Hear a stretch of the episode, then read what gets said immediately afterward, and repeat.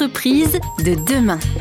Gilles André. Vous entendez parler de plus en plus souvent de RSE dans les entreprises, ça tombe bien. Nous sommes avec Francis Stéphan, le directeur général chez Domo France, qui nous partage euh, la démarche RSE très engagée chez Domo France, euh, le respect du label Bicorp et ce en quoi, sur des actions concrètes, il permet eh bien à l'entreprise de tendre vers ce, monde de demain, cette société de demain à laquelle nous souhaitons tous euh, parvenir. Francis, on parle de décarbonation. Est-ce qu'on peut viser la fameuse régénération, c'est-à-dire euh, non plus avoir un impact négatif, mais avoir un impact positif dans ses activités. C'est un objectif que vous pouvez poursuivre, par exemple, avec l'économie circulaire? Mais Un de nos objectifs, euh, c'est euh, en 2040 d'avoir une neutralité carbone. Et ça, c'est un enjeu très important pour nous. Et non pas en diminuant notre effort d'investissement et de production, mais en produisant différemment et en compensant sur nos projets en partie euh, sur des productions avec des matériaux biosourcés. Et aujourd'hui, de plus en plus, les filières s'organisent en Nouvelle-Aquitaine.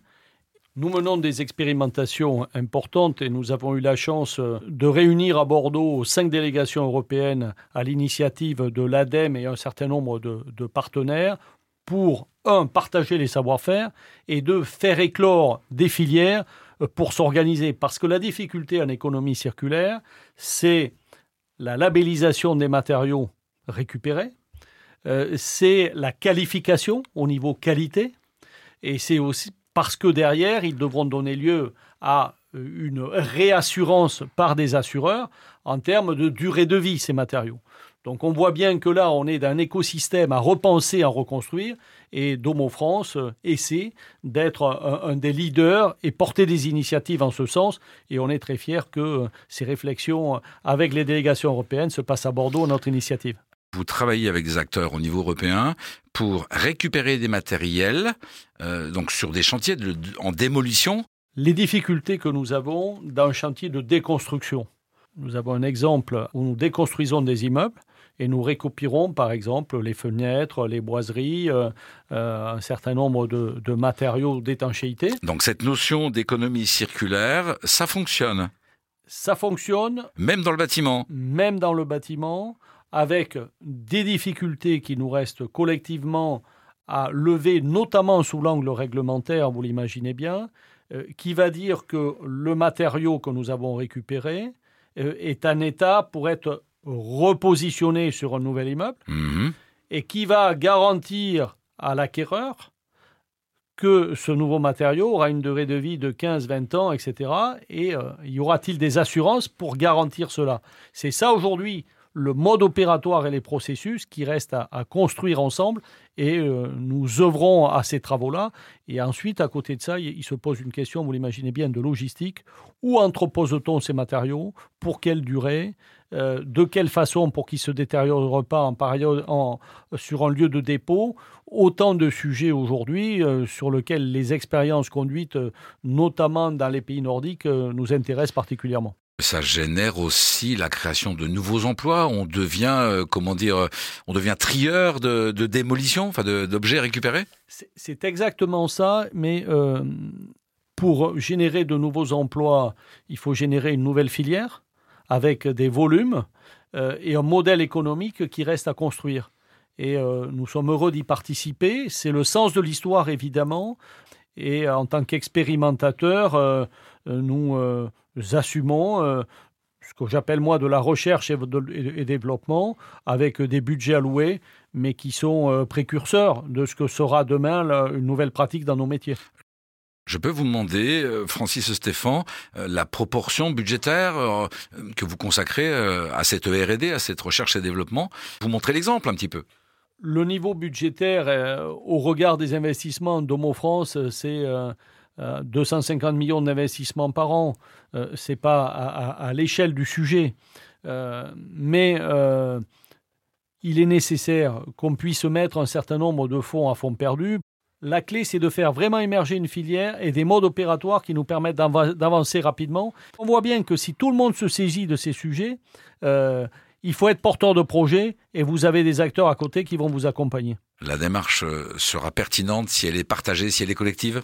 Si elle est partagée, collective, si elle permet de garantir un modèle et du volume.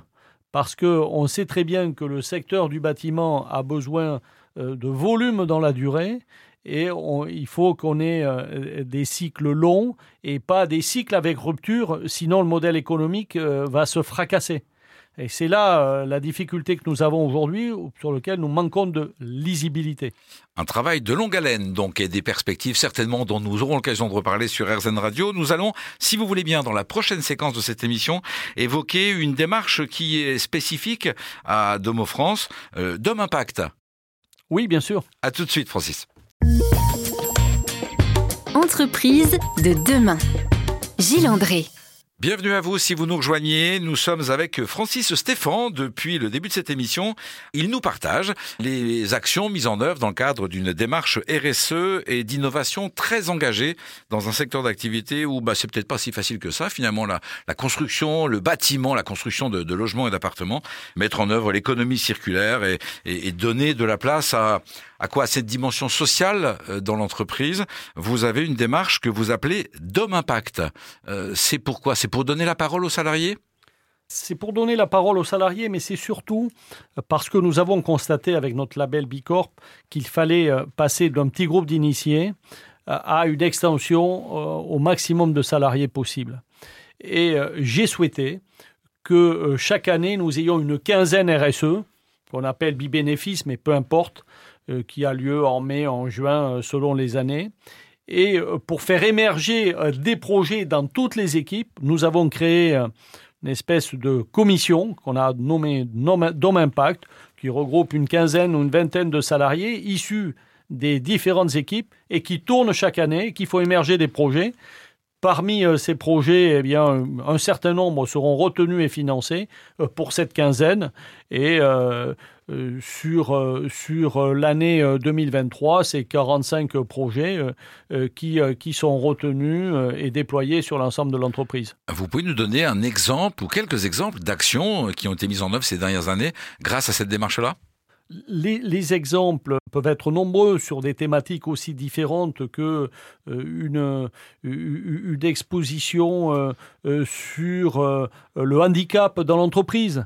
Euh, porté par des collaborateurs, euh, la plantation euh, d'une forêt urbaine avec le conseil d'administration et les administrateurs qui ont été associés.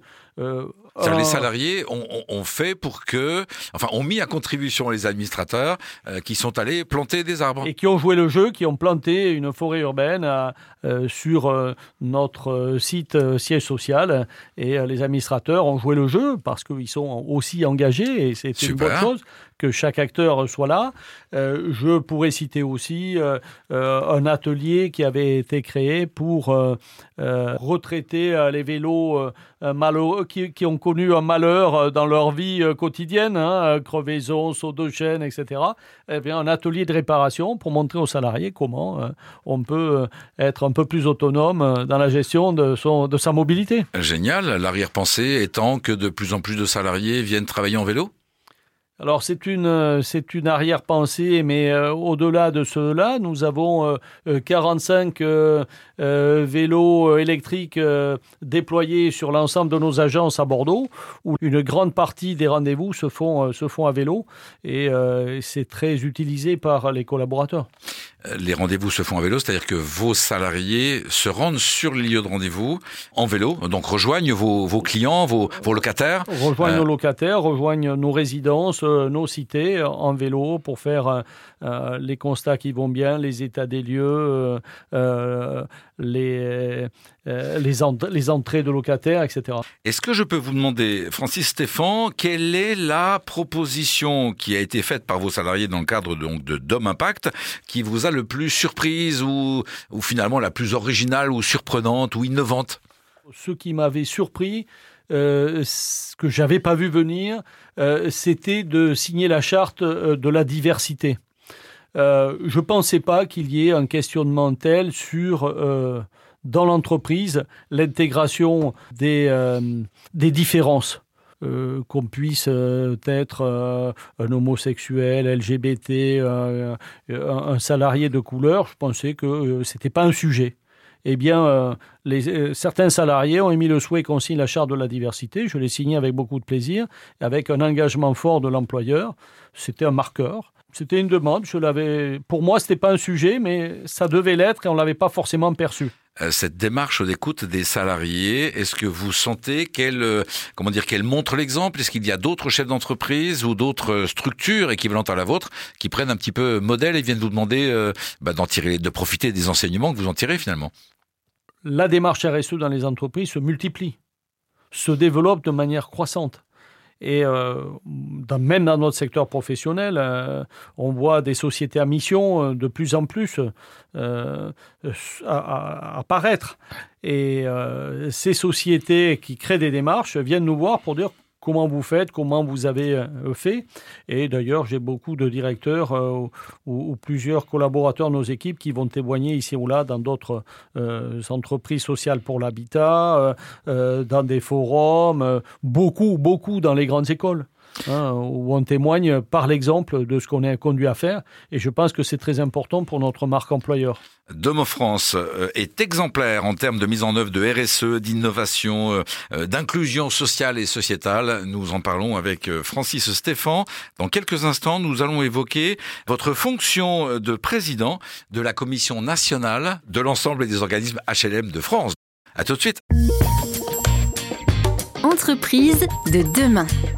Gilles André. Quels sont les enjeux qui nous attendent en termes de RSE au niveau des grosses entreprises, des grandes entreprises, notamment celles euh, bah, qui construisent? Quels sont donc les enjeux pour les années qui viennent? C'est ce que nous demandons maintenant à Francis Stéphane, qui est donc, euh, en plus de sa fonction de directeur général chez Domo France, qui est président de la commission RSE de tout, de tout ce secteur d'activité.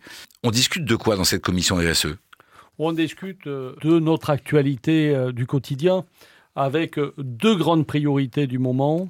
La décarbonation, puisque la décarbonation de nos activités, quel qu'en soit le champ aujourd'hui, est une priorité. Et je recommande d'ailleurs à tous les acteurs de faire leur bilan carbone, parce qu'avant de parler de décarboner, il faut savoir là où on peut agir. Dans l'ordre, on va d'abord euh, essayer de, de produire moins de carbone, donc de, de contribution au gaz à effet de serre, et puis ensuite de voir comment on peut compenser. Absolument la clé, c'est d'abord de comprendre ce qui se passe. Vous savez, dans un organisme comme le nôtre, nous euh, euh, venons de produire un bilan carbone et on avait l'idée que euh, le quotidien des salariés pouvait être une problématique par leur déplacement, leur mobilité, etc.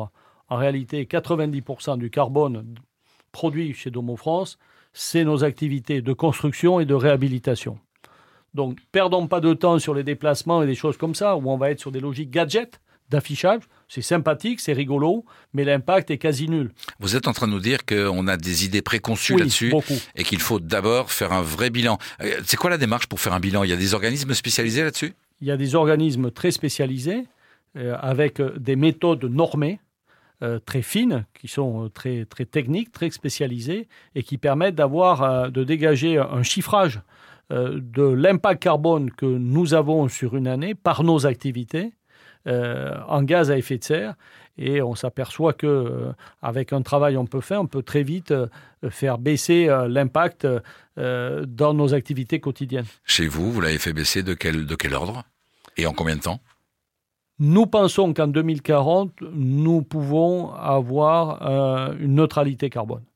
La neutralité, ça veut dire euh, compenser à hauteur de ce que l'on produit encore Alors, pas tout à fait. Vous avez, pour, pour aller chercher la neutralité carbone, deux angles d'entrée.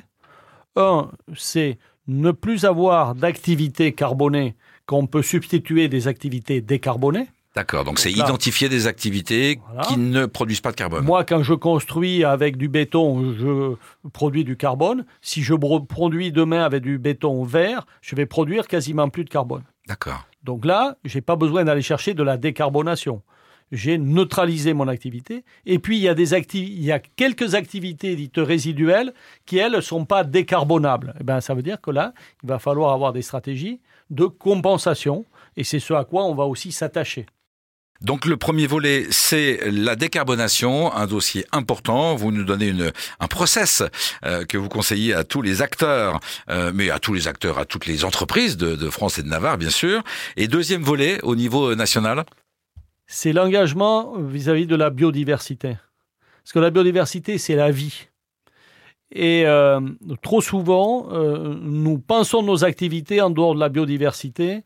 Et aujourd'hui, il est très important dans des métiers comme les nôtres, par exemple, euh, lorsqu'on pense un projet, de traiter à la fois euh, de euh, la renaturation des sols, de la remise en situation des végétaux, qui vont être des éléments fondateurs de la biodiversité. Et ça, c'est essentiel parce que c'est le sol de demain euh, pour euh, bah, nos enfants et, et, et, notre pays. Et ça, c'est important. Est-ce que je peux vous poser une question indiscrète, Francis Stéphane? Vous êtes euh, dans ce secteur d'activité depuis combien de temps? Oh, ça fait euh, 30 ans que je dirige des organismes. Est-ce que quand vous avez démarré il y a 30 ans, vous imaginiez un jour que vous devriez, dans vos programmes d'action et dans peut-être les devis ou les budgets prévisionnels que vous mettez en œuvre aujourd'hui, est-ce que vous imaginiez devoir prévoir euh, des, lignes budgétaires pour veiller à la biodiversité? Jamais. Et la décarbonation encore moins. Et pour, pour Domo France, ça sera sur les 10 ans 700 millions d'investissements. Mais moi, je ne suis pas un écologiste. Pas du tout. Mais la question, elle ne se pose pas en termes d'écolo ou d'engagement écologiste. Ce qui m'intéresse, moi je suis chef d'entreprise, c'est comment je fais fonctionner mon entreprise dans un environnement vertueux. Et nous allons aborder dans la prochaine partie, si vous voulez bien, justement ce nouveau regard sur la gestion des entreprises. Est-ce que l'on peut encore euh, travailler à l'économie d'une activité euh, en tenant compte de, de critères extra-financiers, justement, notamment ceux de la nature, de la planète et puis de l'humain, donc de la biodiversité? Oui, bien sûr. Merci, à tout de suite.